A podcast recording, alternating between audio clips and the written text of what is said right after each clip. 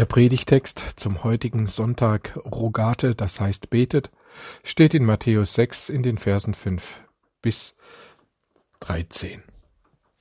Jesus lehrte seine Jünger und sprach, Wenn ihr betet, sollt ihr nicht sein wie die Heuchler, die gern in den Synagogen und an den Straßenecken stehen und beten, um sich vor den Leuten zu zeigen. Wahrlich, ich sage euch, sie haben ihren Lohn schon gehabt. Wenn du aber betest, so geh in dein Kämmerlein und schließ die Tür zu. Und be bete zu deinem Vater, der im Verborgenen ist. Und dein Vater, der in das Verborgene sieht, wird dir's vergelten. Und wenn ihr betet, sollt ihr nicht viel plappern wie die Heiden. Denn sie meinen, sie werden erhört, wenn sie viele Worte machen. Darum sollt ihr ihnen nicht gleichen denn euer Vater weiß, was ihr bedürft, bevor ihr ihn bittet. Darum sollt ihr so beten.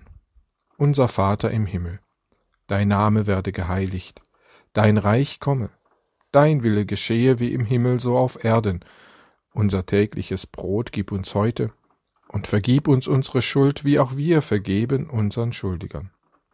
Und führe uns nicht in Versuchung, sondern erlöse uns von dem Bösen. Denn dein ist das Reich und die Kraft und die Herrlichkeit in Ewigkeit. Amen. Jesus lehrt seine Jünger zu beten. Er lehrte sie das Vaterunser. Gegen zwei Arten zu beten wendet er sich dabei. Zuerst lehnt er das Zuschautragen der Frömmigkeit ab. Frömmigkeit, die der Ehrenkäsigkeit dient, dem Ego, dem eigenen Ich. Er wendet sich also gegen eine Frömmigkeit, die mehr der Selbstbeweihräucherung dient als der Ehre und Verherrlichung Gottes. Dann wendet sich Jesus gegen Gebete, die mit vielen Worten in ein Geplapper münden. Gebete, die Gott zutexten und zuschwallen, so als ob Gott schwerhörig wäre oder schwer von Begriff oder nur den Dauerredner erhören würde. In der Kürze liegt die Würze. Und tatsächlich lehrt Jesus uns ein kurzes, aber allumfassendes Gebet, das Vaterunser. Wenn etwas die Christen weltweit verbindet, dann ist es dieses Gebet, das Gebet der Kinder Gottes. Im Alten Testament wird nur sehr zaghaft, vorsichtig und scheu von Gott als Vater geredet wird ihm, dem Höchsten, Ewigen und Heiligen, dieser Begriff, diese Anrufung, die doch zur irdischen Familie gehört, gerecht? Wird er da nicht doch sehr, allzu sehr vermenschlicht? Jesus sagt Nein. Ihr seid durch mich Kinder Gottes geworden, und mein Vater ist euer Vater. Ihr dürft aber zu ihm sagen, so wie kleine hebräische Kinder ihren Vater nennen und sich voller Vertrauen und Freude in seine Arme werfen. So sollt ihr beten. Denn so habe ich euch Gott gezeigt, als Vater unser im Himmel. Und bevor wir nun an uns denken und an unsere Bitte, denken wir an den Vater. Geheiligt werde dein Name, dein Reich komme, Dein Wille geschehe, wie im Himmel, so auf Erden. Wer kann Gottes Namen, Vater, Sohn und Heiliger Geist, heilig halten? Wem ist dieser Name kostbar? Wer kann ihn lieb und wert halten? Wer kann diesen Namen in Ehren halten? Natürlich die Menschen, die ihn kennen, Christen, die Kinder Gottes, Menschen, die sein Wesen, seine Art kennen, die ihn erkennen, die um seine Güte, Gnade, Liebe und Barmherzigkeit wissen und sie erfahren haben. Menschen, die um das Gleichnis vom barmherzigen Vater wissen. Das Gleichnis erzählt von einem Vatersein, das weit über das vorstellbare Maß hinausgeht, das traditionelle Vaterbilder durchbricht und uns sagt, so ist Gott, so und nicht anders. Der jüngere Sohn lässt sich vor der Zeit sein Erbanteil auszahlen. Schon das brächte einen Vater der damaligen Zeit zur Weißglut. Dieser Vater aber, von dem Jesus erzählt, zahlt das Erbteil seinem jüngeren Sohn in barer Münze aus. Der weiß nun seinerseits nichts Besseres, als seinem Vater den Rücken zu kehren und die Fliege zu machen. Ein Vater der damaligen Zeit hätte diesem Sohn tausend Flüche mit auf den Weg gegeben.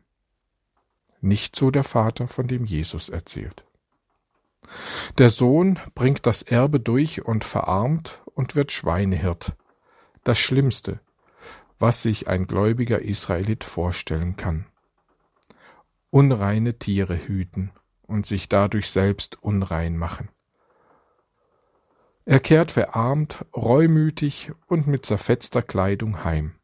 Er weiß sehr wohl, Sohn, mit allen Rechten kann er nicht mehr werden. Er muss froh sein, wenn sein Vater ihn als Tagelöhner aufnimmt und nicht wie einen räudigen Hund vom Hof jagt.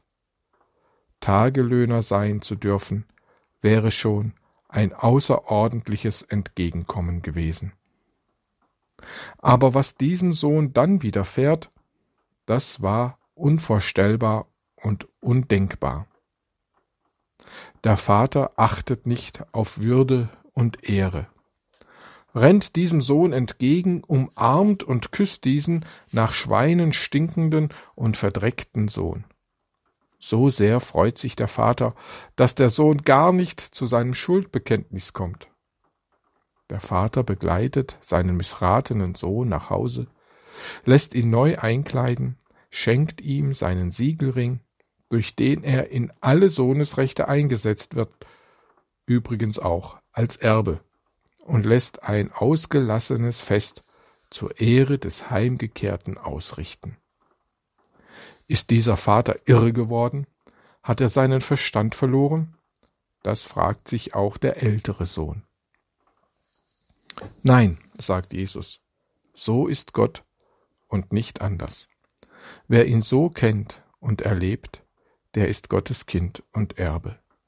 Und er wird ihn aber lieber Vater nennen, ihn lieb und wert halten und seinen Namen ehren.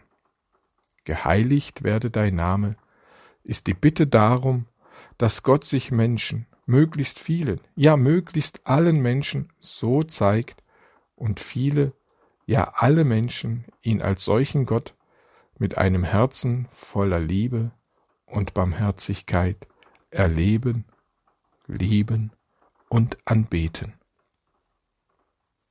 Dein Reich komme, dein Wille geschehe wie im Himmel so auf Erden knüpft daran an und bittet um die Ausstrahlung dieser Gottesliebe in diese Welt hinein. Wie jetzt schon im Himmel, so soll Gottes Barmherzigkeit sich auf Erden ausbreiten und Menschen ergreifen, erfassen und erlösen. Dem schließen sich die Wir-Bitten an. Unser tägliches Brot gib uns heute. Wir bitten um das, was wir lebensnotwendig brauchen. Wir bitten um so viel, dass wir uns um den morgigen Tag keine Sorgen machen müssen. Haben wir nicht alle so viel? Wie gesegnet und umsorgt bist du doch, so gesegnet und umsorgt wie das Volk Israel in der Wüste, das Gott täglich mit Manna versorgte. Nein, wir bitten Gott nicht um Geld und Gut darüber hinaus. Das wäre unnötiges Sorgen, von dem Jesus in der Bergpredigt spricht. Und dies unnötige Sorgen spricht nicht für unser Vertrauen. Unser tägliches Brot gib uns heute, damit sind wir von äußerer Not bewahrt, täglich und reichlich. Freilich sind wir noch mit anderen Nöten konfrontiert, und vergib uns unsere Schuld, wie auch wir vergeben unseren Schuldigern, und führe uns nicht in Versuchung, sondern erlöse uns von dem Bösen. Hier geht es um die Not, die ich mir durch mein Denken, Reden, Tun und Lassen selbst bereite. Dann geht es zweitens um die Not, die andere Menschen mir bereiten. Und drittens um die Not, die wir auf Gott zurückführen. Vergib uns unsere Schuld, die Vergebung heilt gestörte Beziehungen. Schuld heißt ja nicht nur, dass wir anderen eine Last auflegen oder aufgelegt haben. Sie drückt uns selbst und schafft eine Unheilsphäre, in der die Beziehung zu anderen mehr und mehr leidet und vergiftet wird. Diese Not nimmt Gottes Vergebung von uns. Zum Beispiel im Abendmahl oder in der Beichte. Wie auch wir vergeben unseren Schuldigern. Dieses Wie meint keine Voraussetzung, sondern setzt meine eigene Vergebungsbereitschaft neben der Vergebung Gottes. Ordnet sie dieser zu als natürliche Folge selbst erfahrener Vergebung. Das Negativbeispiel wäre der Schalksknecht, von dem Jesus erzählt, der seinem König 100 Millionen Silberstücke schuldet. 100 Millionen Tagelöhne. Die, diese Summe wird ihm unvorstellbar und eigentlich undenkbar erlassen. Der so Begnadete trifft dann jemanden, der ihm 100 Silberstücke schuldet und fordert sie unbarmherzig und voller Härte ein. Genau so soll es nicht sein. Und vergib uns unsere Schuld, wie auch wir vergeben unseren Schuldigern. So wird die Not, die Schuld mit sich bringt, überwunden. Und führe uns nicht in Versuchung, sondern erlöse uns von dem Bösen. Um diese Bitte ist in letzter Zeit eine heftige Diskussion entbrannt, bis hin zur Forderung, diese Bitte aus dem Vater unser zu streichen. Gott führt nicht in Versuchung. So steht es ja auch im Jakobusbrief. Wenn wir diese Bitte aus dem Vater unser streichen, wenn wir das tun, dann berauben wir uns einer Erfahrungsdimension, die Glaubende zu allen Zeiten gemacht haben. Gott kann uns fern, abwesend, gleichgültig, tatenlos erscheinen, ganz unabhängig davon, ob er das dann auch tatsächlich ist. Es geht um Situationen, in denen wir um Gottes Willen ringen müssen und seines guten und liebevollen Willens versichern müssen. Im Glauben leben wir nicht auf rosaroten Wolken oder ganz unangefochten auf dem bequemen Plüschsofa. Wir leben noch nicht im Paradies. Darum diese Bitte. Lass uns nichts gegen deinen Willen tun. Lass uns nicht unser Verhältnis zu dir, lieber Vater, in Frage stellen.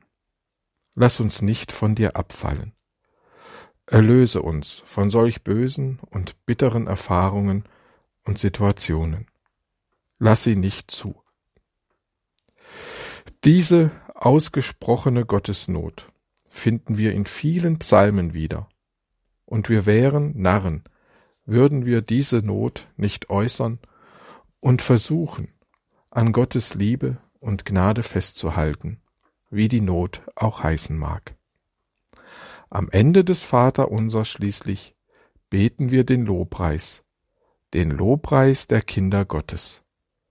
Denn dein ist das Reich und die Kraft und die Herrlichkeit in Ewigkeit. Amen.